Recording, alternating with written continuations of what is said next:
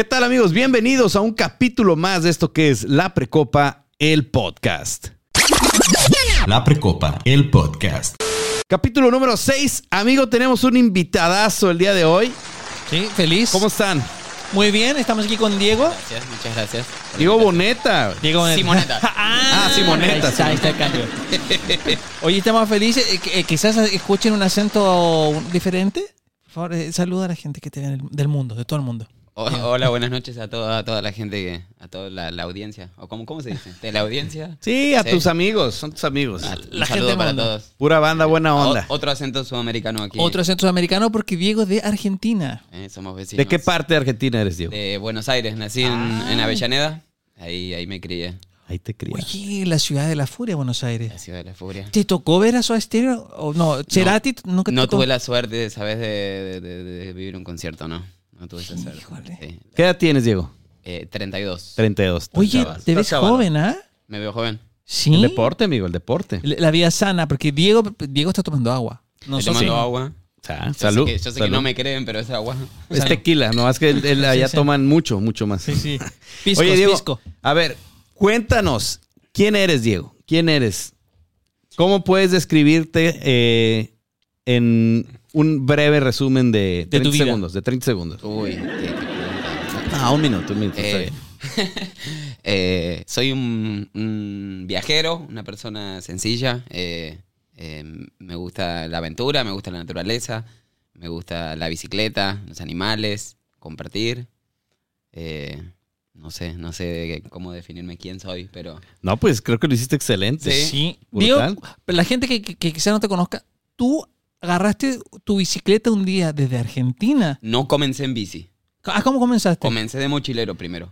O Ah, sea, sí. Así, así. Ah, lo que llaman en, Chile haciendo ride. dedo. En Argentina también, pero, pero acá, se presta para el albur. Ustedes- Así. Ya, ya, ya te entrenaste. sí, no, no, no, sí. No, es como pedir ride, pedir un aventón.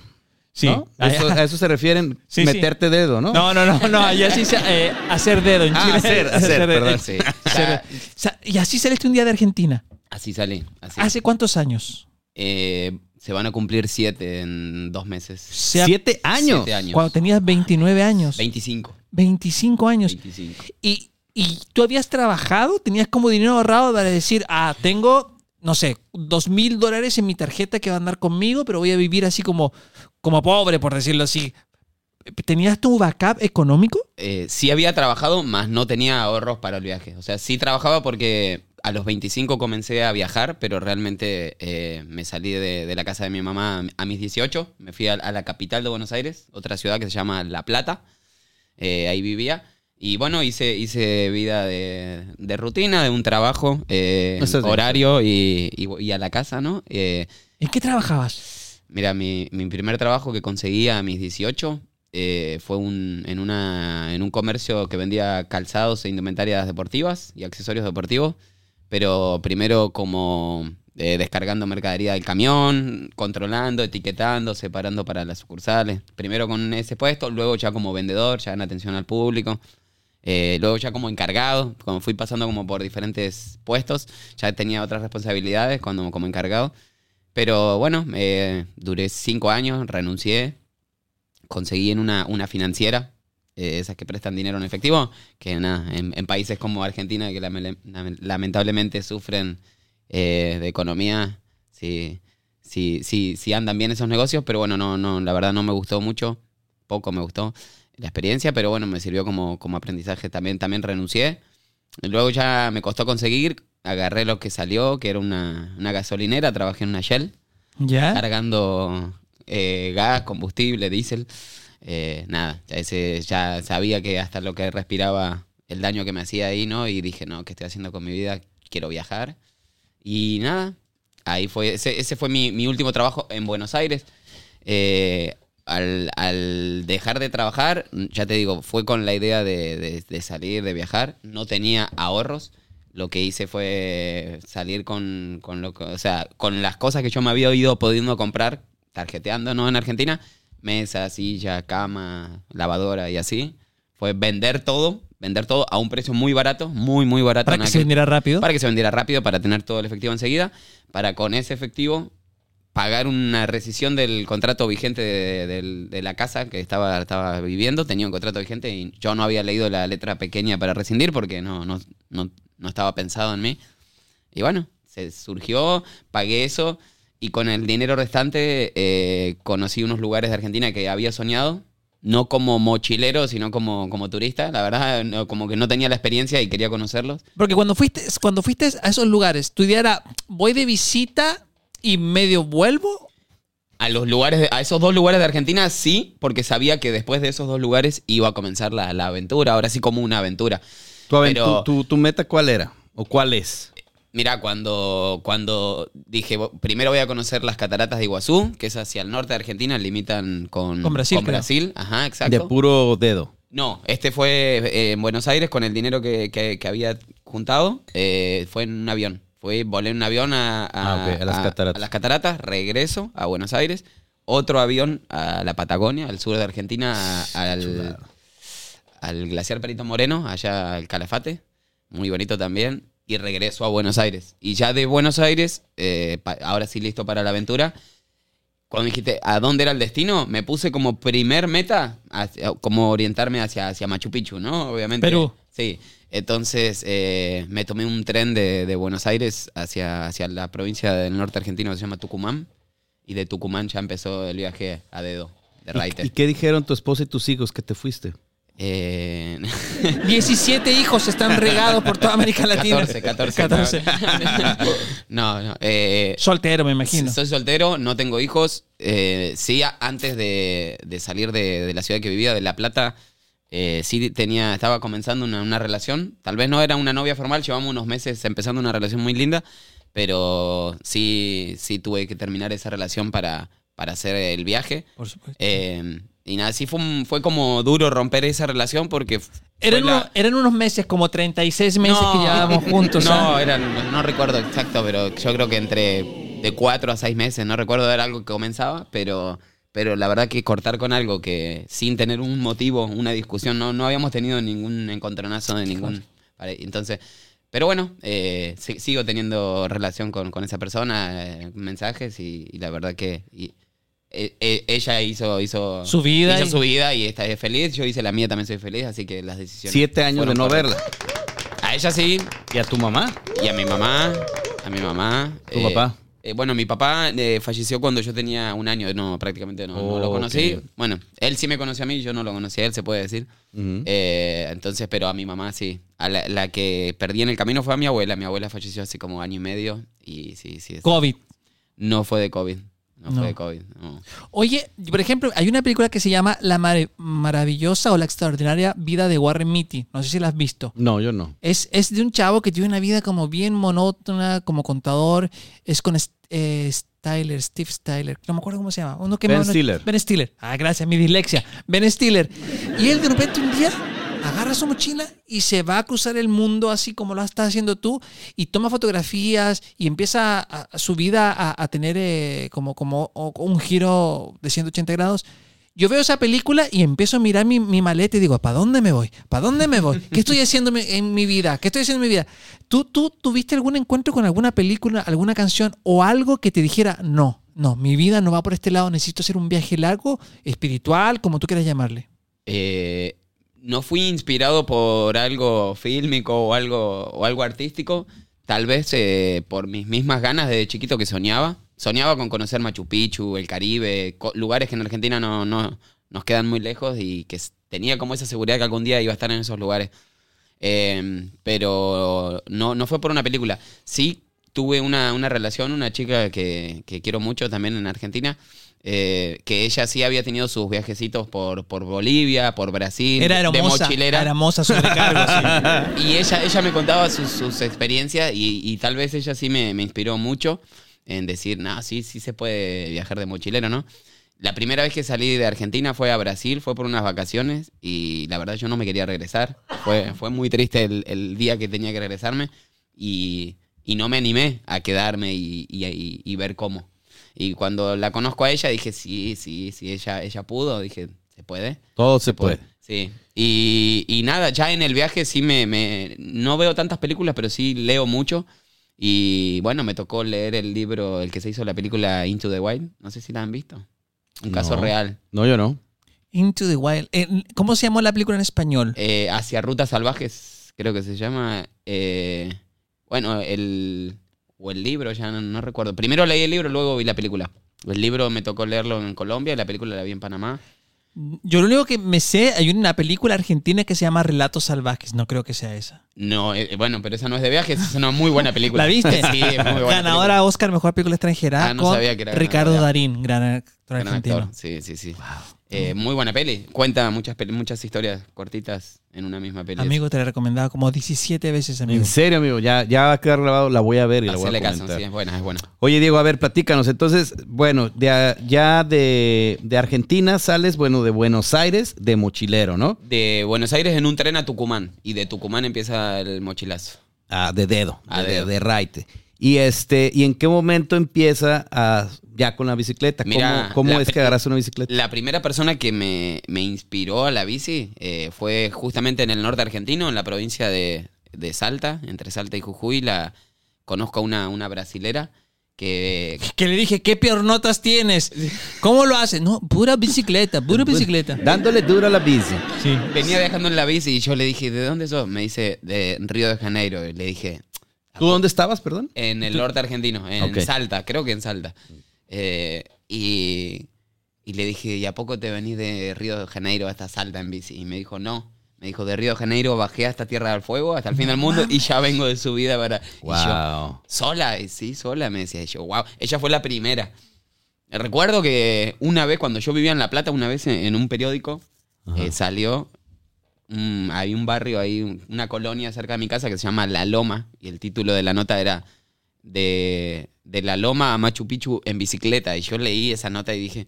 ¿Será que, sí, que esta persona de verdad se fue en bici? Yo pensé que no se podía. Cuando la conozco la brasilera dije, no, sí se puede, ¿no? Si, si no era mentira esa nota, la- la- ella, ella me da fe de que sí se puede viajar en bici. Y bueno, eh, ella fue la primera, si bien me quedé maravillado con su historia, pero no, no fue que ahí dije, no, sí, lo voy a hacer. Luego ya continué viajando y ya en Colombia conocí a un uruguayo que se llama Diego. Él viajó todo su- tocayo. sí, mi tocayo. Eh, él viajó, viajó en bici todo Sudamérica y él me contaba sus, sus historias y no, me, me enamoraron, me maravillaban. Y luego, y ahí dije, lo voy a hacer, pero yo no, ni siquiera, no, no sabía andar en bici, nunca había una bicicleta No con cierto, velocidad. ¿en y así. serio? No sabía O usar. sea, o sea, ¿sabías andar en bici? El, el equilibrio lo había aprendido de grande, como a mis 14 años había aprendido. Eh, sí, eh, Pero no el que- más de que eso, no los más que cambios eso. de velocidad Nada, eso. nada, nada, nada. Y ahí pues te tocó aprender. Y bueno, ajá, cuando dije, no, yo sí quiero, quiero viajar en bici, ya Diego me inspiró mucho, conocí después a, a, a Lucía, a Lina, a otras cicloviajeras por separado, ¿no? Gente que iba conociendo en el viaje, que O viajaba. sea, en el viaje se iban Yo acompañando. iba viajando en, en eh, mochilero y encontraba gente de... ¿Viajas en bici? Sí. Ah, wow. Y me quedaba así platicando, me contaban las historias. Y, y decía, no, en mi cabeza para adentro decía, yo voy a hacer esto algún día. Pero cometí el error de, de verlo a, a futuro. Es que es el grito de Jay, lo voy a hacer algún día. Algún Ah, bueno, bien, bien. pero ahí te va mi consejo. Yo cometí ese error de verlo a, a futuro. Y yo decía, no, algún día lo voy a hacer, algún día. Y yo tenía esa seguridad y lo, lo decretaba como afirmación. Decía, sí lo voy a hacer, algún día. Obviamente ese, ese algún día nunca llega. Eh, un escritor ya falleció, Eduardo Galeano, creo que él dijo de que el, la- el horizonte, ¿no? Que te acercas 10 metros y la línea del horizonte se aleja 10 metros. Sí. Esto era lo mismo. Yo lo veía siempre a algún día, mañana, nunca lo veía, no, ahora, hoy. Y dije, "Ah", y, y estaba así, en, estaba en, en Nicaragua y veo pasar un, un viejito en una bicicleta así bien simple, no un cicloviajero. Y veo esa bici y dije, yo quiero mi Te la bici. robaste. No. Viejito, pues. Se te- y- Karma, y karma. dije, no. Que ahorita nos vas a contar qué pasó Sí, en Mexicali, pero vamos por partes. Ah, aparte. Faltan, faltan como, como seis años de viaje. Oye, ¿viste a este señor con bicicleta y dijiste, yo quiero una bicicleta? Ahora, ahora. Y ahí explotaron mis ganas y así fue que... ¿Cómo dije- la compraste? Porque andabas... Bueno, eh, Tenías un poquito de ahorro. No, no, vendí mi, mi mochila la con la que viajaba y la compré usada. Ok. Pero bueno, cuando comencé a viajar en bici, no comencé solo. Yo conozco una, una chica en Centroamérica, ella es de Venezuela, pero bueno, viajamos juntos cuatro años.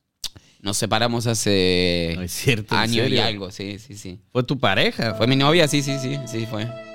A la Algo- música que algo, algo que quieras decirle. Nada, mandarle un beso, un, abrazo. Nada. Eh, se, se terminó la relación, pero. el- Se está cortando el su voz. afecto no. Siento que ¿De dónde a dónde viajaste con ella? Eh, Cuatro años. bueno, llegamos juntos de. La conocí en Costa Rica, llegamos juntos a México y, y viajamos como en bici, yo creo que unos más de 10.000 o 12.000 kilómetros juntos. Oye, eh, ¿cuánto tiempo llevas con tu novia? Como 4.000 kilómetros. O sea, No, 10 mil. En ese caso, 10 mil kilómetros. Sí, porque obviamente ibas conociendo ciudades y no es como que el día siguiente te ibas a otra. Durabas ahí estacionado que un mes. Eh, no, no es algo fijo, no es que te, te- te quedas determinada cantidad de tiempo en Depende cada lugar. lugar. depende el lugar, depende los gustos de, la persona y que tenga el lugar para ofrecerte en cuanto a esos gustos, yo creo. A mí me gusta mucho la, la naturaleza, entonces entonces, ¿qué haces aquí? ajá, pero procuro no casi no entrar a las ciudades, es raro, es raro que, que, Desérticas. que- no, bueno, pero el desierto es muy lindo, es parte de la naturaleza y, y- y sí me gusta, pero lo que no me gusta mucho a mí son eh, meterme en las ciudades. Si bien La- en la encuentro- urbe, en la urbe, como se Encuentro dice. gente muy linda siempre en las ciudades, muy buenos amigos y amigas me llegó, pero, pero bueno, eh, ya hace años que hago un estilo de vida, perdón, lejos de, de, De la ciudad. de la ciudad, del ruido, del riesgo de que te atropellen en cada esquina, Claro. de los por, Guada- por Guadalajara, me decías fuera del aire. Eh, sí, sí, conocí- ¿Cómo te fue ahí? No, bien, bien, Guadalajara. ¿Te gustó? Bien, sí, no sí. conocías, obvio. Eh, no, no, no. eh, Nada conocías de México. México estoy conociendo por primera vez. Tortas sí. ahogadas. La Tortas ahogadas. ¿Comiste tortas ahogadas? Sí, comí tortas ¿Cuánto ahogadas, tiempo me- estuviste en Guadalajara? Eh, unas semanas, unos días, la verdad no recuerdo. Cuando me hacen esas preguntas... ¿Pierdes miro- la noción? Sí, sí, es que de hecho recién cuando venía para acá me preguntó el que me trajo eh, cuántos días llevaba acá en, en Mexicali y tampoco me, mm, te- me tengo que poner a pensar No es demasiado. algo que te preocupe. No, tiempo. casi no miro yo el... Chulada. el- Qué padre vivir como este vato. ¿ah? Oye, pregunta, ¿tú de qué vives? Porque tienes que comer, comprar ropa, eh, eh, arreglar la bicicleta. ¿Cómo lo haces para vivir? Del dedo. eh, De hacer dedo. Eh, bueno, mira, eh, sí, sí es necesario comer. Lo que es la ropa, realmente, bueno, no ahora porque me robaron y la gente me dio donaciones. Realmente siempre la gente me anda regalando ropa. Entonces, en ropa nunca gasto en todo mi viaje. No me he comprado nada de ropa. O sea, siempre la gente te, te ve que... Se entera que eres viajero O ve te que da. lo que trae ya no está tan bueno y, y se le da como pena, yo creo, y, y te dan algo. Y bueno, ahí uno lo va, lo va renovando. ¿Y la comida? Eh, la comida sí, obviamente es un gasto que, que diario, entonces eh, en el viaje, ahora, ahora desde que ando en bicicleta, solo con la artesanía. Antes, como te digo, cuando viajaba de mochilero, sí me tocó hacer otro tipo de trabajos en el viaje. Trabajar en restaurantes, hotelería, en comercio. Trabajos temporales. Eh, sí, tempo- O sea, temporal. llegas y trabajas unas dos, tres semanas en algún lugar. No, eso lo hacía antes cuando Antes. viajaba de mochilero. Ahora cuando viajo en la bici, me dediqué solo a la artesanía. Haces artesanía. Aprendí en el viaje, sí, aprendí. Y no, lástima, no trajiste nada, pero no, como me, que- roba- me robaron todo. ¿Qué tipo de artesanía haces tú? Así como en, en- en greda, en, en esas latas de, de- de aluminio. Bueno, ¿cómo? aprendí, acá me enseñaron a hacer eh, flores así con aluminio. eh, sí, eh, como que he aprendido diferentes cositas, pero lo que, lo que hacía para, para, para sacar para mi comida y las croquetas de la perra eh, es macramé, es técnica de tejido con puro nudo. Y hacer así pulseritas, eh, collares o atrapasueños, cosas simples que se vendan rápido y que sacar rápido para la comida, que no, no es un gran gasto, sí es un gasto de todos los días, pero no es un gasto demasiado costoso. Entonces vendiendo algo barato se, me resulta fácil. Y, y ya, digamos, no. Después las cositas de la bici y eso, llevo siempre repuestos y cosas para reparar. Cuando es un repuesto, un, algo, algo que se rompe, que necesitas cambiar una pieza, ahí toca, bueno, decir, bueno, me, me freno y sí, dos, tres días tal vez vendiendo artesanía para juntar determinada cantidad de dinero para, para solventar un, un gasto que no, no se contemplaba, digamos. Pero el gasto diario es la comida y las croquetas de la perra y, Económicamente nadie te apoya, ni de tu familia, ni amigos, nada. Tú Eh, todo te lo has... O sea, has familia no, lamentablemente ellos no, no tienen la posibilidad y no, no, desde Porque que- finalmente es un sueño lo que estás haciendo. Sí, sí, es mi sueño, es mi vida. Pero, y no tengo, no tengo, digamos, que patrocinio o sponsor, pero decir que nadie me apoya realmente estaría mintiendo cuando a mí me apoya toda la gente que me encuentra en el camino. Siempre me están dando su apoyo, su ayuda. Claro. Siempre me ofrecen un lugar donde bañarme, un lugar donde dormir, un plato de comida. gente que, que me, me da dinero y le, le quiero dar Un vaso artesanía. de agua. Un vaso de agua. sí, sí. Eh, entonces, sí, decir que no recibo ayuda, la verdad es- sería. se- ¿Y no, no, no has documentado tu... Digo, se me vienen tantas cosas, Sí, ideas a la cabeza como Fotografía. Instagram, YouTube, monetizar las redes sociales, de ahí que te caigan patrocinios. Digo, son siete años que me, me- no me imagino ahí todo lo Sí, que te has historias. topado, los climas, o sea, tanta cosa que... No, no documentaste. Eh, yo he documentado muy poco. Lo que tengo más que nada de fotografías en mi Facebook realmente son de, de María, la que era mi novia. que ella sí fotografiaba y me, y me subía las fotos. Pero. Eh, y digamos, no, no, yo no soy de tanto de estar tomando fotos. Eh, siempre la gente que me pregunta lo que me, vos me enumeraste es lo que la gente me dice. Un canal de YouTube, Instagram. No tengo, no tengo Pero- canal, no tengo Instagram. Eh, ¿Por pero qué? no cierro la puerta, no cierro la puerta. El por qué, yo creo que porque a mí siempre fui un poco alejado, un poco negado con la tecnología. No, no soy muy amante, no, no me divierte No- demasiado. Nos dimos cuenta hoy, amigo. Nos dimos cuenta Sí, hoy. sí, hoy, hoy, hoy. Nos dimos Hoy cuenta. conoció lo para que era un Didi. Didi. Hoy- Sí, sí, sí. No conocía a Didi. que sabía, imagínense. Para, Oye, Yo eh, vivo en el siglo pasado yo. Wow. Eh, ¿Qué pasa? Tu, tu mamá te, te- te habla de repente y se preocupa de a ver, ¿dónde estás? La última vez que te, te hablé contigo estabas en Chile, ahora estás en Panamá, en Costa Rica. ¿En qué parte del mundo andas? Eh, mira, mi mamá, eh, que le mando un beso siempre, eh, es la que más seguido hablo de mi familia y, y la, ya me la hace más fácil en, en los últimos años, ya para esta parte. Al principio, cuando comencé mi viaje, sí me preguntaba, ¿cuándo volvés? ¿No? Era la pregunta que siempre era, hablabas, ¿dónde estás? Y la pregunta, ¿y cuándo volvés? Y siempre, no sé, man, no sé, no sé. O sea, siempre la misma respuesta.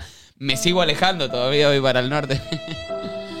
y, y entonces, eh, nada, ya no, ya no me hace esa pregunta, me dice, ¿dónde estás? Le digo, ¿dónde? Me pregunta, ¿estás acampando o estás con una familia? Ya no tanto. Y ya me, y me dice, eh, si estoy con una familia o alguien, me dice, dale mis agradecimientos, mis bendiciones y disfrutá, nada. Y ya googleé a ver en, en el lugar que yo le diga que estoy y, y ella, y me recomienda lugares, me dice lo que hay para conocer. Una genia. Eh, pero no, Siete años que no has visto a tu mamá. que no la veo a mi mamá, sí. Wow. Bueno, tenemos una sorpresa para ti. Por favor. Atrás de la puerta 27. Ahí está. que pase la mamá de Diego. Oye, Diego, tú me dices que te gusta la naturaleza. Tú, por ejemplo, ves un lugar bonito, árboles, pasto y armas tu, tu casa de campaña. Sí, viajo con mi casa de campaña y sí, me gusta acampar en la naturaleza. Y cuando estábamos hablando la otra vez por teléfono, ah, me decías que, que necesitabas un sleeping bag, un saco de dormir, Ya, ¿cómo se le dice? ya me lo donaron. Ah, te lo donaron. Ya, ya, Pero- gracias, gracias. Ah, que, pero él me dijo, oye, mijo, no, no quiero mostrar a la gente porque cualquiera no me, no me sirve, porque yo necesito uno que aguante temperaturas de 25 grados bajo cero. O sea, ajá, exacto, el que... Wow. O sea, ¿tú has, tú has estado en una casa de campaña con una temperatura así más o menos. A 17 bajo cero, ¿En dónde? en Chihuahua. O sea, has estado acampando en una casa de campaña con 17 grados bajo cero. Sí. No mames, güey. ¿Cómo Sí. sobrevives a eso? Con un sleeping para 25 bajo cero. No mames. Oh, la gente que no sepa, ahorita estamos en Mexicali, están haciendo unos 9, 10 grados y, Y hace estamos, frío. y estamos congelados. Centígrados estás hablando. Sí, grados centígrados. para que la gente Sí, entienda. sí, es, es verdad. Acá, o sea, acá aparece mucho los Fahrenheit. Pero sí. es verdad. No, no. Oye, ¿y, y en esa oportunidad estaba tu, tu perrita mole contigo? Eh, en esa ocasión, no. Por suerte, la había dejado con una familia en una casa. Había subido a acampar solito. Ya. O Entonces. sea, a la, a la- a la perrita mole. Ella ¿cuánto siempre, siempre está conmigo, siempre, pero solo hubo dos veces que me separé de ella y esta que les cuento es una de esas veces, cuando subí la, la sierra de Chihuahua. Pero no, no fue por el frío, ella, ella el- Aguanta, Hubiera, aguanta. sí, hubiera aguantado y sí la hubiera abrigado bien. Fue porque, bueno, eh, quise vivir y tuve la suerte de vivir la, la experiencia del tren del Chepe. De regreso. ¡Ay, no Y ahí, y ahí no subían a perros, ¿no? Entonces, por eso es que busqué quien me la cuidara y así. Y, y, sí- y sí, Todo así, chu. y Qué sí, bueno, chulada. A ver, pero la mole, ¿dónde la encontraste? la mole en un pueblo que se llama Ocosingo, en Chiapas. Es la, la- la entrada de la selva lacandona. De ahí es Y ella. llegó y llegó para quedarse a tu corazón. Para toda la vida llegó. Oye, Música triste, amigo. eh, ah, oye, es que me imagino que en siete años Ahí pone muchos... música emotiva con la, Ah, con la Oye. Ah, Ya llegué tarde con la música.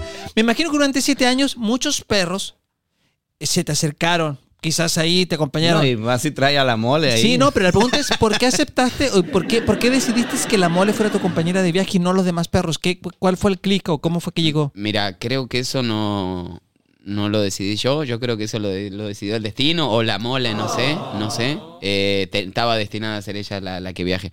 Porque sí, la verdad, antes de ella y después de adoptar a mole también, me ha tocado ver a perros en peores condiciones de la de mole. O sea, y es verdad, o sea, que uno dice, pero eh, capaz la mole estaba en las peores condiciones y por eso no realmente, pero no sé, eh, fue, terminó siendo ella. Una la- conexión. Sí. Eh, la verdad, cuando mm, a- rescaté a Mole, todavía estaba con. Ahí voy a poner la musiquita. Pero estaba con María.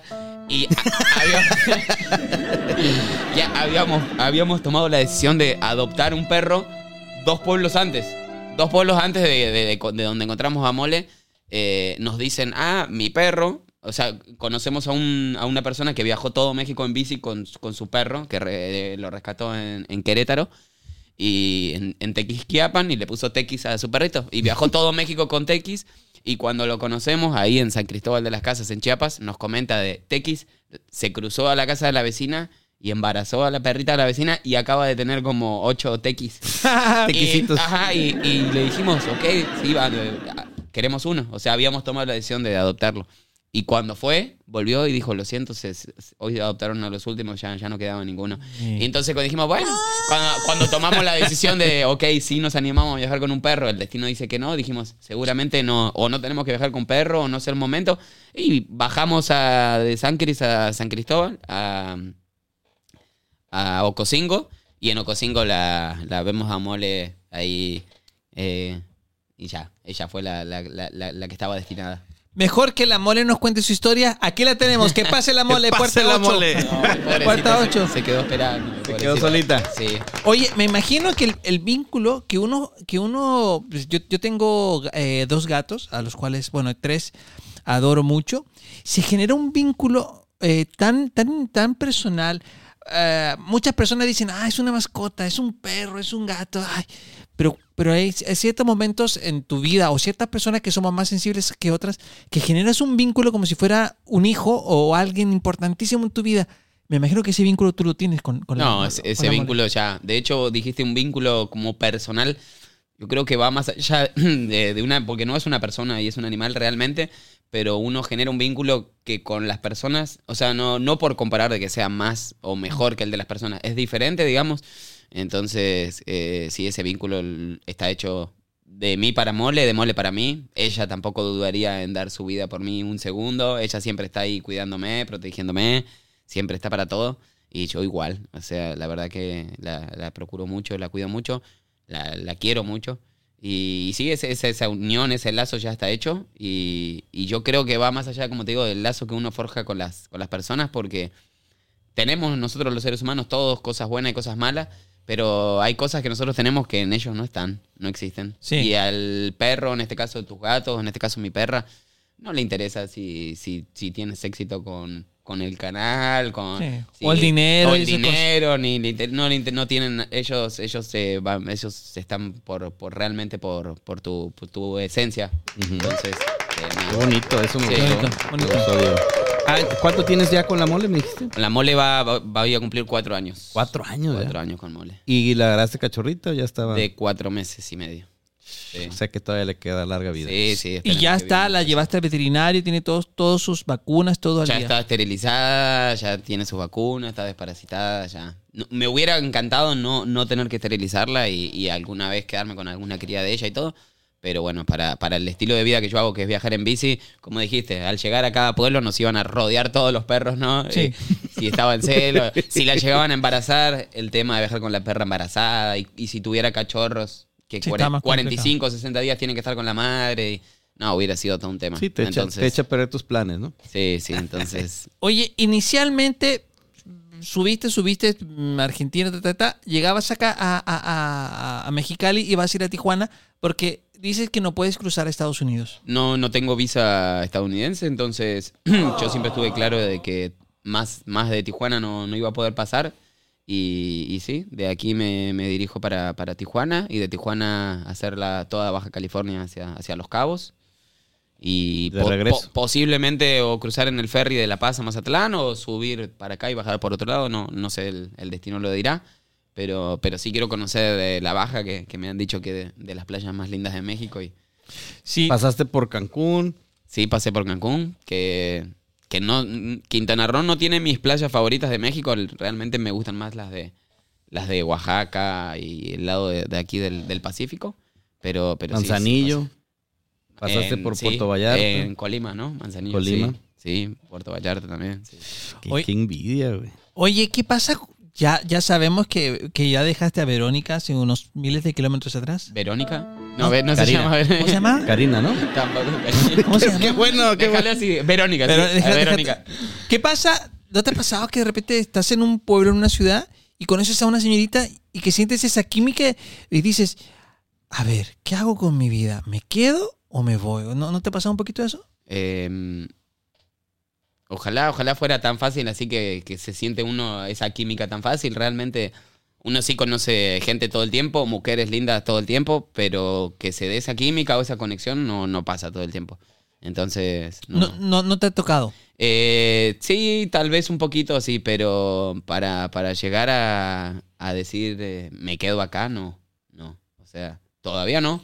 ¿Está bien, no? Todavía no, no, no cierro, no cierro puertas a que me preguntaron por qué no tengo página de internet o Instagram, siempre digo lo mismo.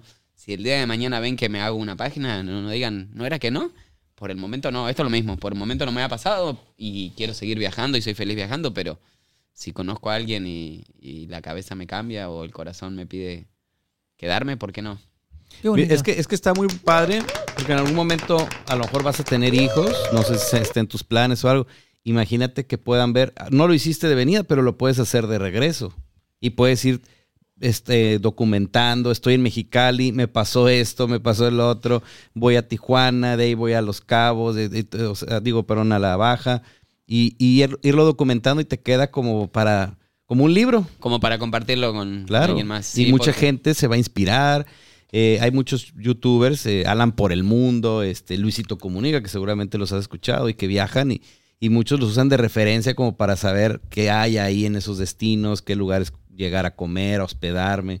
Y todo eso también te, te- te puede servir porque es algo que estás haciendo. Siempre cuando haces algo que disfrutas y que se lo puedes llegar a transmitir a los demás, te puede también generar ahí una, una cuestión económica Un que te ayude, ¿no?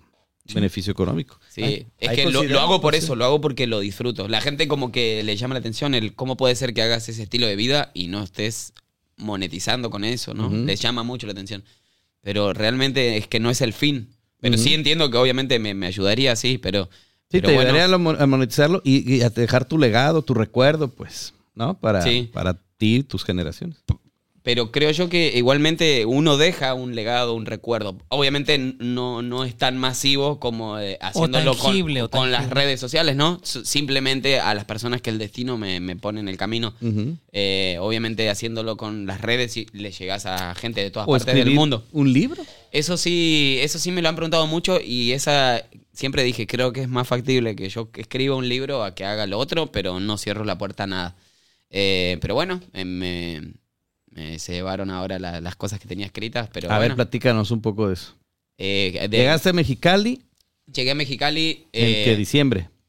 no, ahora en enero. Ah, en Llegué- enero. Llegué el 9 de enero, si no ¿Dónde recuerdo pasaste mal. Navidad? La Navidad la pasé en- con los bomberos de Puerto Peñasco. Puerto Peñasco. Puerto Peñasco. Ok. Y les mando un saludo también a los, a los bomberos de Puerto Peñasco, aquí a los de Mexicali, a todos los bomberos que me, me han Ellos son los que te puertas. han estado apoyando. Eh, normalmente cuando los cicloviajeros llegamos a las ciudades, digo normalmente porque cada quien tiene su estilo, ¿no? Pero normalmente eh, llegamos con los bomberos o con protección civil porque uno se siente más seguro, ¿no? Eh, yo realmente pedí, sí, parece que... Eh, Ok, ok. La verdad, eh, también yo más que nada por, para preguntar siempre si, si me, me brindan para, para darme un, un baño, una ducha. Mm. Eh, y bueno, me, les pregunté, me dijeron que sí, me, me dijeron que podía quedarme a acampar ahí si quería. Eh, le- les acepté. Y mi idea era irme para, para la, la rumorosa, pero como no le hacía un servicio mecánico a mi bicicleta desde Hermosillo, Sonora, y, Cambio de aceite, balatas, todas esas cosas. y, y como agarré de, de Hermosillo, no me vine por la carretera de Caborca, sino que de Hermosillo me fui para Bahía de Quino y subí por la costera. Venía así con mucha arena, toda la cadena, todo. Necesitaba una buena limpieza y dije, bueno, antes de subir la rumorosa la necesito mecánicamente al 100. Hago una frenada en Mexicali, le hago un servicio. Llego a los bomberos, les pido permiso, me dicen que sí, desmonto todo mi equipaje, mi equipo, todo, me llevo la bicicleta solita al, al mecánico. Me dijeron, no va a estar para hoy, va a estar para mañana. Le dije, bueno, ok, me regreso, le pido permiso a los bomberos. Me dijeron, sí, te puedes quedar una noche más sin problema. Y al día siguiente eh, me llaman del taller mecánico que ya estaba lista mi bici, la voy a buscar. Estaba impecable, me habían dejado como nueva, pasaban los cambios súper bien, estaba todo impecable. Eh, llego a los bomberos de, de regreso y empiezo a montarle todo mi equipo, el remolque, las alforjas y todo. Y una vez que terminé, ya se hizo de noche, eh, mm, dejé la bici apoyada dentro de los bomberos, pero en la parte, digamos, que da a la calle, pero de, de adentro de los bomberos. Y, y entré a la cocina hacer unos mates. Me imagino que, bueno, Sí, de sí, Chile, sí. sí, ¿Qué es tú sí eso? conoces. Comida. El mate es como... Un- es como, un una bebida caliente. Una bebida Ah, caliente, sí, una infusión de una hierba. Y, y bueno, entré a la cocina y yo creo que no me debe haber tardado más de media hora o, o pocos minutos más de media hora. Y cuando salgo ya no estaba nada. O sea, la bici con las alforjas, el equipo, el remolque, todo, todo se había llevado. Y, y bueno, ahora Era me, música triste. ahora me río, pero, pero en ese momento la verdad no, no, me pues quería morir. claro, pero bueno, reci- recién hechos el servicio y todo. Pero la mole estaba ahí. la mole, sí, lo- me, me quedó lo puesto, que era mi ropa que tenía puesta, mi teléfono que lo tenía en la bolsa, el, el- y el mate y la perrita que estaba ahí. Pero lo, después no me dejaron más nada, nada, nada, se llevaron todo, todo, todo. Pero bueno, eh, la verdad muy agradecido a toda la gente de Cachanilla. Los bomberos no. A no lo- te- Los bomberos eh, enseguida salieron conmigo a buscar. eh, los- se portaron de maravilla también los bomberos. La gente al día siguiente se hizo, se hizo viral la noticia y, y nada, llegó a, a la gobernación. Me apoyaron mucho acá de- del gobierno. Vale, vale mandar un agradecimiento a, a Marina del Pilar, eh, a Norma Bustamante, a la gente de seguridad, a todos, la verdad, a los bomberos.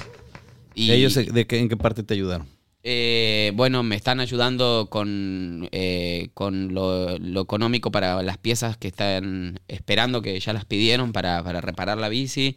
Y Ah, encontraste, perdón, la bici. la- a mí me roban el 11 y el día 13 eh, aparece la bici, pero bueno, bastante dañada. Solo había aparecido la bici y después tuve la suerte que como 10 días después apareció el pasaporte, que era el papel más importante. Ah, apareció tu pasaporte. Apareció el Wow. pasaporte. No, por eso me estoy riendo y por eso estoy tranquilo. Oye, qué padre, Sí, ah. sí. Entonces, eh, nada.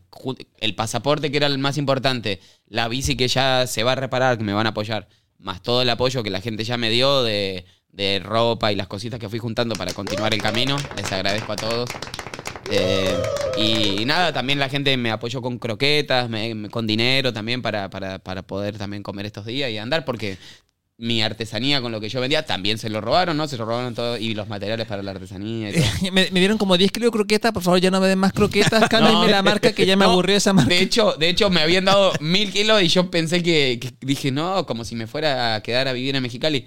Ya se, ¿Mil? Me, ya se me están acabando. Ya ¿Mil se me kilos? Y No, No, va, decir, decir. eh, fue como una exageración. Ay, digamos. la. Pero, pero sí me dieron, me llevaron muchos paquetes y yo sentía como, no, no voy a durar tanto en Mexicali. Y no, sí, me tengo que armar de paciencia. Todavía no, todavía no queda lista la bici y nada. Entonces, ya se están acabando las ¿Y croquetas. sigues viviendo con los bomberos? No, me quedé como una semana más en los bomberos. Si bien desde el día uno la gente se acercó a los bomberos a ofrecerme un espacio, mucha gente, eh, me, me seguí quedando en los bomberos porque ahí era como, ahí la gente era fácil que me encuentre y ahí llegaban también los medios, eh, los del gobierno cuando necesitaban que yo vaya a reconocer o a declarar algo, lo que sea.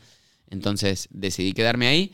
Eh, los bomberos me, me trataron muy bien, pero cuando ya pasaron los días yo no podía dormir, no podía comer nada, entonces ya estaba muy cansado y le acepté a una de todas las personas que me ofreció un espacio y un gran amigo que hice aquí, a Krasny, se llama Krasny, eh, me ofreció... Krasny. Krasny, así se llama. Y me ofreció un, un lugar, hay un departamentito que, que tenía un espacio y, y ahí me estoy quedando, así que nada, muy agradecido. Y a toda la gente que, que me ofreció el espacio y a los bomberos. La verdad que Eh, me robaron, es una noticia mala, pero no- realmente es todo agradecimiento lo mío porque me han apoyado de todos lados, de los Lo, medios. lo gobierno, bueno que gente. recibiste tapó por completo ese, ese, eso- esos malos días que, sí, que- sí. Y la verdad que era lo que quería porque siempre que me, me han entrevistado a lo largo de mi viaje, siempre salgo mostrando esa cara, ¿no? Todo tiene una cara bonita y una no tan bonita. Hay peligro, siempre estamos expuestos todos, no solo lo- los que viajamos. Pero, pero siempre es dar un- una imagen de, de a la gente de anímense a viajar, eh, me- viven en un país maravilloso, México es un país riquísimo en todo, es mayoría la gente buena, siempre que algo pasa la gente está para apoyar. Y bueno, salir en los medios diciendo que me habían robado y todo no, no, no era lindo para mí. Ahora es- mostrar esa otra cara la que siempre mostré, que nada, es un claro ejemplo que hasta en estos momentos que te roben todo, ya te digo, cuando alguien tiene un pequeño inconveniente, la gente apoya y siempre dan la mano.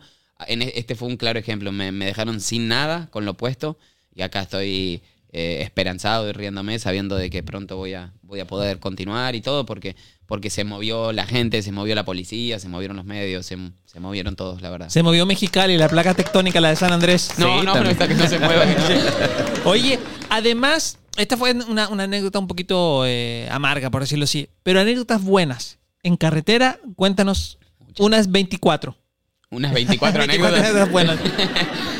Eh, yo sabes que pa- para, eso sería bueno escribir, para tener un recordatorio de las anécdotas. O la ¿O no? peor y la mejor, ¿no? La peor pudiera haber sido haber ese momento en que perdiste tu, tu bicicleta. ¿Hay algo, alguna otra peor Eh, o mala? O buenas. Es que, bueno, es que bueno, No, no, yo siempre, buenas, claro. siempre mi, mi pensamiento, mi, mi- mi filosofía de vida es que realmente lo bueno y lo malo es relativo. Realmente las cosas pasan y nos, nos, nos marcan, nos enseñan, nos, nos dejan aprendizaje. Entonces hay, hay, hay momentos eh, que se disfrutan, que son agradables, y momentos duros, pero que aprendemos mucho.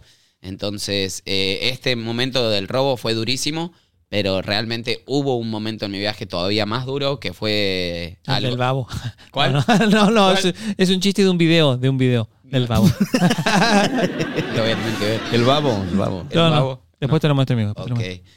Eh, que fue, por ejemplo, en, en Campeche, eh, la perrita se salió y, y la atropellaron y bueno, fue, un, fue ¿La algo... mole? Sí, la mole. Entonces sí, fue muy delicado en aquel momento, fue hace mucho, pero, pero como es algo de salud, es, es todavía más delicado que algo material. En este caso, obviamente, que te roben algo ya te molesta, que te roben todo y hasta incluido lo- los, tus documentos cuando estás en el extranjero, es algo, algo muy, muy feo, muy estresante. Pero, pero realmente sí hubo momentos todavía más duros, como, como ese momento en Campeche. Pero, pero realmente los momentos buenos son de a miles por día. O sea, llegan bendiciones a cada momento. Como estar aquí con nosotros. Con exactamente eso para No mí. te hubiéramos conocido si no te hubieran robado tu bici. Así es, y, y estoy agradecido de haberlos conocido. Ah, muchas gracias. Diego. ¿Alguna pregunta? ¿En algún momento de, de este viaje has sentido un poquito de, de miedo? O sea, te has, por ejemplo, ¿te has sentido mal enfermo en, en- en una. acampando, no sé, en la sierra solo y dices, "Ah, que no me dé apendicitis ahora porque no la cuento? O el COVID, güey. O el COVID, ¿cómo le hiciste? Bueno, el COVID viajabas solo, era poco el contacto con la gente, pero en algún momento quizás en enfermedad que digas, no, no la voy a contar, estoy solo, estoy delirando por fiebre, algo así. Sí, me pasó eh, en, en Mazunte, en una playa de Oaxaca. Eh, yo hasta, hasta ese momento no sabía que existían escorpiones, alacranes, que algunos eran mortales y otros no eran mortales. Me picó hace cinco años aquí y No, pará, y me, me pica uno y yo creí que todos eran mortales, entonces yo, yo creí que me iba a morir. Entonces sí entré como en una desesperación. Fue más que, más que miedo, fue ignorancia, yo creo, pero, pero sí, obviamente fue, fue de los peores momentos de mi vida porque se- pensé que me iba a morir. te picó el escorpión y durante cuánto tiempo pensaste que estabas muriéndote? ¿Una hora, dos horas hasta que llegaste al doctor? ¿Cómo fue? Nunca llegué al doctor, estaba acampando en el medio de la nada. O sea, fue. Mazunte es un pueblo pequeño, de hecho, es un pueblo mágico de Oaxaca. Pero bueno, el que conoce Mazunte sabe que es una calle, es muy pequeño, llegas a la playa y yo de la playa me fui a acampar a donde termina la playa, todavía mucho más lejos. Y ahí estaba, estaba así como sentado, ya, ya había pasado el atardecer, ya se estaba haciendo de noche. Y estaba sentado en la arena con las manos atrás, ¿no? Y sentí que algo me caminó por la mano. Creí que era una araña y en el mismo momento que moví el primer músculo, sentí el, el- dolor. En ese momento no sabía si era un Picasso, un qué, pero sentí y pegué un grito tremendo. Que la, la que era mi compañera, mi novia, prendió la linterna en ese momento, nos y prende la linterna y ahí lo vemos al, al, al- al escorpión con, que se iba con, con el aguijón. Y yo, no, eso me picó. Y me picó exactamente acá, en esta parte del dedo. ¿Y qué hizo tu novia? Eh, Así como en las películas chupar así. no, me dijo, eh, de- desarmamos todo, y Hazme la un hijo carpa, antes todo, de que y nos te vayas. vamos, no, A mí déjate que te mueras. nos vamos al médico, al hospital, y dije, no llegamos, le dije, no llegamos, estamos, o sea, entre que desarmamos, o, o por más que dejemos las cosas, por más que todo era caminarse toda la playa, toda la playa, hasta llegar a, a donde comienza el pueblo, para caminarse todo el pueblo, para- dije, ya, no, le dije, me, ya me decidí morir ahí. Fue una decisión, le dije acá y, y a- me metí a la, ca- a la morir carpa. Sí, y sí, fue un, fue un momento muy estresante, pero Oye, y- nada, logré, no sé cómo, Tres días después. logré dormir, me ¿Por qué logré no te has dormir. muerto? Y cuando desperté fue la mañana más hermosa de mi vida. Imagínate, yo salí de la tienda de campaña y tocaba la arena así, me la echaba en la cara. Me fui arrodillado hasta el mar, me metí, estaba acampando frente al mar. Me metí al mar, tocaba el agua, yo miraba el sol así, decía, me miraba las manos, recuerdo que me miraba y decía como, nunca agradecí, ta- es algo que deberíamos hacer todos los días, despertar y saber que estamos vivos y que es una bendición. Ah, yo pensé que, que nos picaron un escorpión. Yo digo, no, no. Pues sí, que, Pero- que, se- que no sepa si es el bueno o el malo. Sí, oye, y tu novia toda la noche esperando dice, ya a ver, ¿y este, ¿a, qué hora, ¿a Sí. qué hora se pone Sí tieso? la pasó mal, sí la pasó mal, pobrecita. Aparte, me picó acá y me empezó a dar, me acuerdo, unas puntadas acá en la axila, en la pierna. me El empezó- corazón. El- mi amor, es el corazón, ya, ya me estoy despidiendo. La mochila es para ti, los libros también, todo, ya repartiendo todo. Y bueno, ese sí fue un, un momento que... Ya estaba la mole ahí. Eh, todavía no. Todavía no, todavía no, todavía no, sí. No. No, No estaba la todavía mole. no, todavía no. Oye, Diego, entonces, eh, ¿tus planes son regresar por la misma ruta? ¿Cuál, cuál es tu plan? Siempre digo, mi plan es que no haya plan. No hay plan. que no hay plan. Eh, sí, eh, cuando me preguntan, ¿y no, no te gustaría ir a Argentina? Digo que sí, a, ver a mi mamá, a mi familia, a mis amigos, pero, pero no es que, yo tenga el deseo de volver a, retomar la misma vida que dejé hace siete años atrás.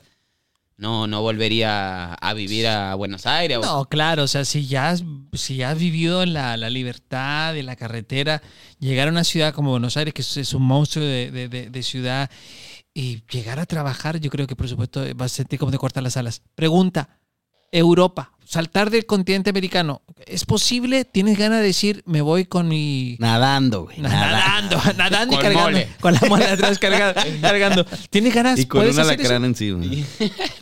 ¿Tienes ganas de hacer algo así? ¿Lo has planeado en algún momento? ¿Se te ha pasado por la mente saltar a Europa? Eh, sí se me ha cruzado por la mente, eh, pero como así como cuando era chiquito y se me cruzaba a conocer Machu Picchu y México y Colombia, eh, como, como deseo, como fantasía, no como algo de planificar algo o diseñar algo en mi cabeza para decir, buscar un modo, una manera de llegar.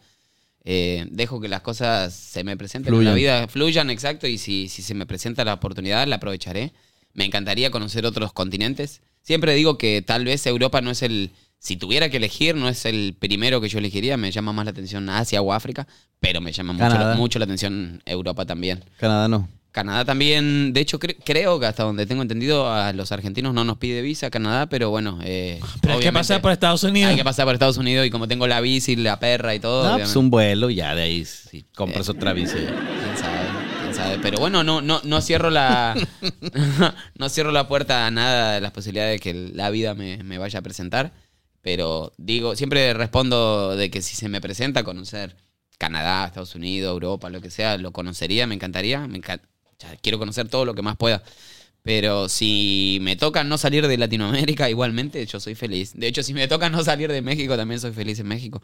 Muy feliz. Eh, pero en Latinoamérica, la verdad, creo que, que tenemos, tenemos de todo y, y- y a mí me encanta lo que he conocido y lo que me falta. Y si tengo que volver a por los mismos lugares que ya pasé, encantado. Encantado, la verdad. O sea, tú te ves en cinco años y sigues vi- viajando. Yo no pienso ni en mañana, entonces no, no, no, no, no me veo de acá cinco años. Recién me preguntaron cuándo me voy a ir de Mexicali. Todavía no está lista mi bici, nada. Hasta que no lleguen las piezas y ya todo esté. acá voy a estar, ¿no? Entonces no, tampoco... Si Marina del Pilar te dice, Diego, este, queremos ofrecerte la dirección de la Secretaría de Turismo. Aquí eh, vas a estar atrás de un escritorio, pero vas a ganar muy buena plata. ¿Qué onda? Eh, lo agradecería el gesto, eh, valoraría que me, que, me lo, agra- que me lo ofrezcan, pero no creo que no, no podría detenerme mucho tiempo, salvo que sea un acuerdo de un, un plazo de tiempo determinado o algo, pero no, no, no podría Digo, lo dije por decir sí, un, sí, un yo trabajo. sé, yo sé, ajá, pero no, no, creo que no podría. Tus planes van a seguir viajando. De hecho, valo- valoro mucho cuando la gente, entre la generosidad de la gente, no solo te ofrecen un vaso de agua, un lugar donde dormir, mucha gente te quiere ofrecer de, te, te- te doy trabajo y te quedas. Y obviamente también la respuesta es agradecer, pero decir, no, es que ando de paso, realmente no. Mi fin, porque la gente le llama la atención de, ¿no tenés dinero? No, ah, bueno, quédate acá en esta ciudad y hace dinero y te vas con dinero. Pero yo siempre digo, realmente es que yo no viajo para hacer dinero. O sea, y si... Tú, viajas como para pagar para tus viajar, gastos. exacto. Eso, y, tú. si, y si yo ya comí, la perra también, y puedo seguir viajando en bici, conocer otro lugar, a mí mm, me mueve más las ganas de conocer un lugar nuevo o irme a acampar a la montaña solo, en la naturaleza, que agarrar un trabajo y que mis bolsillos se llenen de, de billetes, la verdad. O sea, porque ¿en qué lo voy a gastar? En viajar, para viajar en bici, no, realmente no necesito más que para la comida. Oye- interesante, Diego.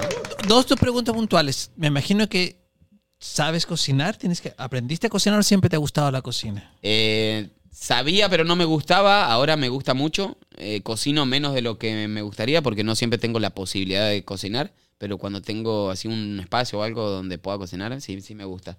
La verdad, de hecho, siento que desperdicié muchos años de mi vida. En, las lo- drogas. en los años en los que, eh, que te digo que me salí de mi casa eh, a los 18 y que comencé a viajar a los 25, esos casi 7 años y medio, 8 años, eh, cocinaba poco, leía poco, eh, o sea, y, y ahora viajando disfruto de esas cosas, disfruto mucho la lectura, cocinar, disfruto cosas que antes no. Lo que es seguridad, tú viajas como con un, un botiquín de primeros auxilios, aprendiste eh, a, a- a- curarte tus propias lesiones cuando te has caído, algo así. Bueno, me habías preguntado también, por, creo que no te lo respondí, por las enfermedades. No he tenido grandes enfermedades, yo creo que en siete años tal vez unas tres veces me habrá dado vómito o algo, así algo que me cayó mal, pero no, no más que eso. O alguna deshidratación, recuerdo, si una vez allá en, el puerto de Veracruz anduve deshidratado. Eh, pero na- nada de gravedad. Y después de accidentes así, una vez en Sinaloa me corté la pierna, pero no tenía nada para. Y ahí se llenó de tierra y la herida hasta que, hasta que pude llegar a un pueblo. No, no tenía para primeros auxilios. Realmente eh, no cargo. mm, trato de cargar lo mínimo. Entonces sí, sí tengo más que nada para un accidente de la perrita. Más que nada cuando estaba cachorra era que, que se cortaba o cositas así. Eh, y, te- y tenía así como el antiséptico, cosas para atender a la perrita que es que me siento más responsable por la perrita que yo digo, bueno, yo estoy acá porque quiero, ¿no? Entonces si a mí me pasa algo, nadie me mandó a estar ahí.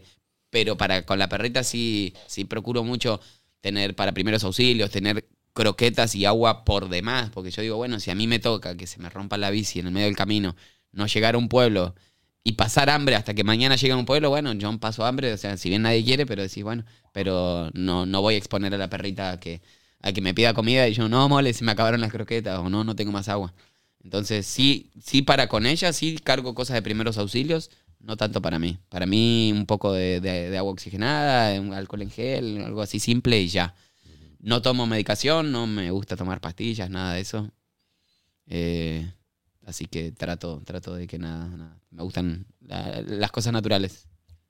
Muy bien. Wow, qué vida, ¿eh? Qué vida tan distinta a lo, a lo la- cotidiano, ¿no? Sí, a la de nosotros. ¿Te, te vacunaste del COVID? Eh, sí, ¿Dónde te vacunaste? ¿En qué parte? Aquí en México. en México, sí. ¿Tienes, te pusieron una, dos, cuántas? Tres. Ah, súper bien. Ya puedes estar más tranquilo. Oye, ¿y no te dio COVID? Sí te dio COVID. No, no me dio. no me dio COVID. No, no El deporte, amigo, el deporte. Esa es la vida sana, la vida sana. La vida sana, las drogas, todo. Oye, tú, tú, eh, eh, ¿alguna dieta en especial o tú como lo que hay cuando hay? Así. Eh, Exacto. Bueno, o sea, no, no, no me gusta despreciar la comida cuando me ofrecen como lo que sea. Yo llegué a México todavía siendo vegetariano. Me Eh, latía como que este, todo este cotorreo de Era, era vegetariano, pero la gente me ofrecía pura carne y siempre la acepté. Entonces, cuando me di cuenta, ya estaba comiendo carne nuevamente. Y entonces ya, ya no digo que soy vegetariano, ya, ya como carne. Pero si yo te- tengo la posibilidad de cocinar, no compro carne. Me gusta, como me gustan los vegetales, el arroz, los frijoles. ¿Cuáles son tus platillos mexicanos favoritos? Todos, pero bueno, el mole aparece primero, pero me encantan los chilaquiles, los tamales, me gustan los tacos, me gustan Tortas ahogadas, si te gustaron. tortas ahogadas, sí. El como buen jalisciense quiere que diga las tortas ahogadas, pero sí. ahogadas, claro. Menudo, ¿te gusta el menú? Digo, Menudo. Después de ser vegetariano, ya Sí, el menudo es algo más fuerte, ¿no? Eh, el olor. Pero al principio, cuando me brindaban carne, ahí era que me costaba que mi cuerpo la asimilara. Pero cuando ya me brindaban tanta carne, ya, ya no me pasa. Entonces ya, ya sí di- puedo disfrutar de un, de un menudo, de una birria o... Una carne en su jugo. ¿La has probado, la carne en su jugo? Mm, Creo que no. Mira, eh, a la gen- la- amigo de Mexicali, aquí al joven Diego, cuando lo vean, invítenlo una carne en su jugo. No Es- me estás albureando. No, no, no, es carne. No, no, no, no. No es carne. Ese sería jugo de carne, ¿no? Sí, sí. No es, es carne. Amigo, tú te sabes más o menos la receta. Es que, que es carne picada muy delgada y la hacen con tomatillo, ese tomate verde. Sí. Y está muy Cilantro. sabrosa. Con cebolla, creo. Sí, mira, pones el, el- digo, para que igual lo puedes hacer, tocino, si no sé cómo es tocino, me imagino que sí.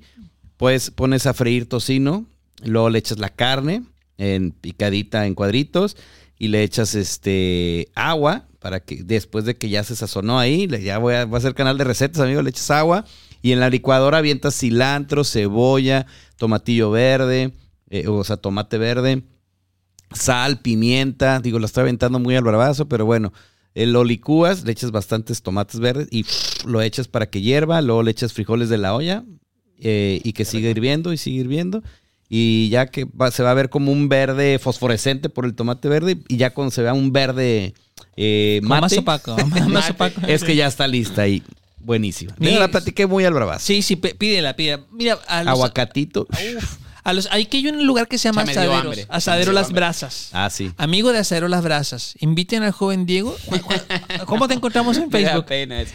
Ah, ¿Cuáles sí, tus redes sociales, ¿Cuáles por son? favor. Eh, Diego Simoneta, con S y con doble T. Ok. Simoneta. Acero Las Brasas. Inviten al joven Diego Simoneta y a la gente de la Precopa a comer ahí con ustedes para que él pruebe eh, la carne en su jugo. Que yo la he probado ahí en, en eh, Las Brasas, está muy rica. Una invitación tiene que nacer de. No se pide. No, Invítenlo. no, no, es que aquí, aquí Tiene- ya tuvimos que aprender. Aprender, aprender a pedir Hay, patrocinio. hay que aprender a pedir también, ¿eh? Sí, sí. Oye, Diego Boneta, ahí está listo. Diego para- Boneta. Es que hay un actor ¿Quién es? mexicano. A decir, porque suena un nombre artístico, seguro Sí, es sí, es, es un actor mexicano. Hizo interpreta- la serie de Luis Miguel. Ah, ok, no, no la he visto, pero bueno, ahora, ahora ya sé quién es, porque. Oye, Porque por si escucho ahora en adelante me digan Diego Moneta, ya sé a quién me. tú en tus, en tus viajes lees. O sea, lees y dejas el libro, se lo regalas a alguien en el Lo voy camino. regalando, sí. Sí, porque Sí. imagino cargar con tu biblioteca. Sí, sí. Eh, sí, me gusta tanto la lectura que hay veces me ha tocado de, de que me han regalado muchos libros y viajo con un montón de libros hasta la que los voy leyendo y uno dice, encima de que carga mil kilos en la bici, ¿cómo, ¿para qué tenés ocho libros? Pero bueno, eh, lo bueno es que... Mil kilos, carga. No, no, no, exageré. Pero sí, sí, sí supera los 100, ¿eh? Sí supera los 100 kilos. Chingues. Eh, Se ve, de- mira, yo no, no quiero, parece que estoy mirando otras cosas, pero se, está, el chavo está delgado, ¿ah? Uno pensaría que no, piernas gruesas y... No, no, no, normal, muy, muy fit, muy, muy, muy no, delgado. ni, ni tanto, ni tan delgado, ni tan fit, pero... No, y el estilo de Andrea Agassi, ¿no? En, en los 90. ¿no? Oye, ¿verdad? No mames, Andrea Agassi los Andrea 90. Agassi. Porque ¿Te acuerdas? ¿Te acuerdas o no de Andrea hoy me dijeron Andrea Agassi. ¿En serio? A- ayer me dijeron Andy Kunesov, que es un, un reportero. Pero hace una semana me tiraron que me parecía al de Nirvana. ¿Cómo es que se llama? Ah, Kurt Kurt Cobain. Sí, también, claro. Oye, Nunca te dijeron que te parecía a Kurt Cobain. no. oye, podemos hacer un, un mini clip así de "Oh, Buenas noches, estamos con Andrea Agassi. San Judas Tadeo, me dicen ahí. Vaya, Juan Tadeo. Entonces, Diego Simoneta con doble T, ese es tu Facebook. Sí. Solamente eso. Solo tengo Facebook y WhatsApp. No, No, manejo tienes más nada, este pero- tu WhatsApp. No, no, Nah, no. te creas. Igual. Tu Instagram, ¿no tienes Instagram No tampoco? tengo, no. Vamos a tener que crear un. Queremos hacerte famoso, queremos que te lleguen sponsor, patrocinio, así como, así Sí, como. digo. Vamos a hacer Vamos- tu Sergio Andrade, güey. Vamos a tener que hacer acá un Instagram, crearme un Instagram. Vamos a crear en Tu tu. Luisito Instagram. Rey, tu Luisito Rey, vamos a hacer. Luisito Rey era, un, era un manager, era el manager papá de Luis Miguel, para que, para que Y. Sergio Para que Andrade, no pregunte, ¿no? Para- Sergio Andrade era el manager de Gloria Trevi, Sí. que ahora está en la cárcel y por muchas cosas que ¿Y por qué me lo nombraste a él? Porque vamos a ser tu Sergio Andrade. Ah, ok, ok. Tu manager, tu- ¿Y, y- y van a terminar en la cárcel? o va a tener final bonito. Diego, ¿algún mensaje que quieras mandarle a, a la gente ya para despedirnos? O quizás alguna compañera que dejaste en el camino. Eh, Si estás viendo este capítulo. eh, nada, el mensaje siempre es de, de agradecimiento a toda la gente. La gente que, que, me, que siempre me está apoyando, saludando, pidiendo una fotito, lo que sea. La verdad, el cariño de la gente es muy, muy no, lindo. No has, no has subido nada, perdona. amigo. En nuestra red- es el, el mana- manager de, de las Perdón, redes perdón, sociales. Perdón, de- perdón. Ay, este, para que no se note. Qué cosa. Entonces, que continúa, tú continúa. No, sí, sí. Eh, nada, agradecer a todos, a todos por, por el cariño, a todos los mexicanos de- en cada rincón de México, la verdad me han, me han tratado muy bien. Eh, aquí Mexicali me han tratado extraordinariamente muy bien. La gente, la verdad que con lo, lo que nos pasó a Mole a mí del, del hurto de nuestras pertenencias, se, se solidarizaron demasiado. Y, y nada, eh, muy contento de, de, de- de que a raíz de algo negativo podamos sacar tantas cosas positivas. Entonces, ¿Te fijas que casi siempre pasa eso? eso así pasa. Entonces, cuando me pasó esa noche, yo le decía a los bomberos, no sé, no sé, trato de buscarle el porqué, ¿no? Eh, y no le encontraba, pero bueno, en el momento uno no ve la, no. la- la- la salida, por qué camino tomar, pero de repente... hay que esperar que el agua a corra, florecer, ¿no? Que fluya todo y ya, ya luego empieza a aflorar el porqué. Última pregunta, Diego. ¿Dónde viste ganar Argentina el Mundial? ¡Oh! ¡Qué buena pregunta! Ahí eh, con los bomberos de Puerto Sí, Peñasco, en creo Puerto Peñasco. pasé con con ellos la Navidad. De hecho, fue muy cerquita la Navidad, ¿no? La final, por ahí creo que había sido. O sea, con ellos pasaste la Con Navidad. ellos pasé la Navidad y con ellos vi el. el- sí, ahí. De hecho, eh, sí, eh, habían organizado lo- los bomberos de ahí de Puerto Peñasco, eh, como antes de que comience el mundial. A cada quien le, le asignaron un país y era como el que ganaba, se ganaba dinero que ponían Ah, entre sí, ellos, sí, ¿no? sí, sí, como, como unas apuestas Y así. te tocó a ti Argentina. Y me tocó, ajá, cuando, cuando eh, este, con los bomberos, la final, ajá, eran do- dos, dos mujeres de bomberos, que una estaba con Francia y la otra tenía Argentina. Y nada, cuando, cuando gané Argentina, ahí fui con Gaby, Gaby se llama la, la bombera que tenía Argentina y la, la, guapa, la abracé. está guapa. Le mando un saludo. a Gaby. Ay, Gaby, Gaby, ¿ah? Sí, guapetona. ¿Qué quiere decir, Diego? Oye, Diego, de verdad Gaby. que... Pero, no, La música. sí, sí, eh, nada, sentí ahí que estaban haciendo fuerza por, por Argentina. La verdad, eh, ta- tantos años fuera, fuera de Argentina, tantos años me fui quitando ese, ese fanatismo porque sí, el que me conoce de Argentina, el que me conoce de Argentina sabe que yo era muy fanático. Tal vez no tanto de la selección argentina, más de, de los De clubes, ajá, de, de estudiantes, estudiantes de La Plata. Estudiantes. Pero bueno, viajando, eh, me fui de... Mimetizando. Sí, mimetizando. quitando ese fanatismo y también pudiendo tomar un poco de distancia y de, de esa locura con la que ayer lo, lo vivimos en Argentina. Sí, es que Argentina Así- es, es- o sea, eh, Argentina el fútbol es una cosa impresionante. Hay un actor, el que hizo, ay, que se- que parece a Matt Damon. ¿Cómo se llama el otro? Que siempre lo confunden. El que hizo, Ben Affleck. no, el que hizo, ah, ¿cómo se llama? El que está casado con, con una chava argentina que la conoció. Ella, ella era mesera. El que hizo esta como de acción. Ay, no me creo quedar con la idea. Esta, esta película de acción, una saga de acción, que era como un agente especial. ¿No te acuerdas, amigo? Jack Ryan. No, ¿Cuál? otra. Ay, no, ¿cómo se llamaba? Pero bueno, él se casó con una, con una chava argentina. Y fue a Argentina. eh, una historia muy bonita porque ella era mesera. Y, él era ya actor famoso y se conocieron y bueno, whatever. Y estaba en Argentina y él le dice a su suegro, él dice, no, pues quiero ir mañana con, con los niños a ver eh, Boca River, algo así. Y el suegro le dice, ¿estás estúpido qué? Dice, no, pues un domingo en familia. No, dice, no puedes llevar a la familia. Y él dijo, ¿qué pedo? Y ahí le explicaron y él fue al estadio seis, siete cuadras antes barricadas de policías, detector de metales, perros, púas y todo para ir filtrando a la porra, porque en Argentina es una cosa impresionante la, la- la porra como se vive, la, la fanaticada del fútbol. Sí, sí, sí, he Sí. escuchado. Sí, sí, sí. sí. Aquí de México le vas al Atlas, me imagino, ¿no? ¿A cuál le vas? Eh, ¿O no tienen equipo aquí en México? La camiseta más parecida a la de estudiantes es la de las chivas, pero, Ah, pero- bueno. pero por lo visto Yo tú le vas al Atlas. Yo lo voy al Atlas. Eh, pero. Oye, la pero- Volpe, la Volpe casi nos hace campeones en el 98, ¿fue? ¿no? No ¿Cuántos me años fue? Yo, no- yo sé muy poco El, de fútbol. Ricardo La Volpe, sí lo ubicas, ¿no? sí, Argentina. claro que lo ubico, lo ubico a la golpe. Eh, Pero ¿qué, qué hacía ese campeón a quién? A Al Atlas. Atlas, sí. Ah, eh, porque ahora acaba de salir. Sí, sí, sí, ya bicampeón, ¿no? sí, obvio. sí, sí, sí. Pero en aquel El- el entonces. orgullo, el orgullo. El orgullo, sí. Era- Y sí. tú, a la U.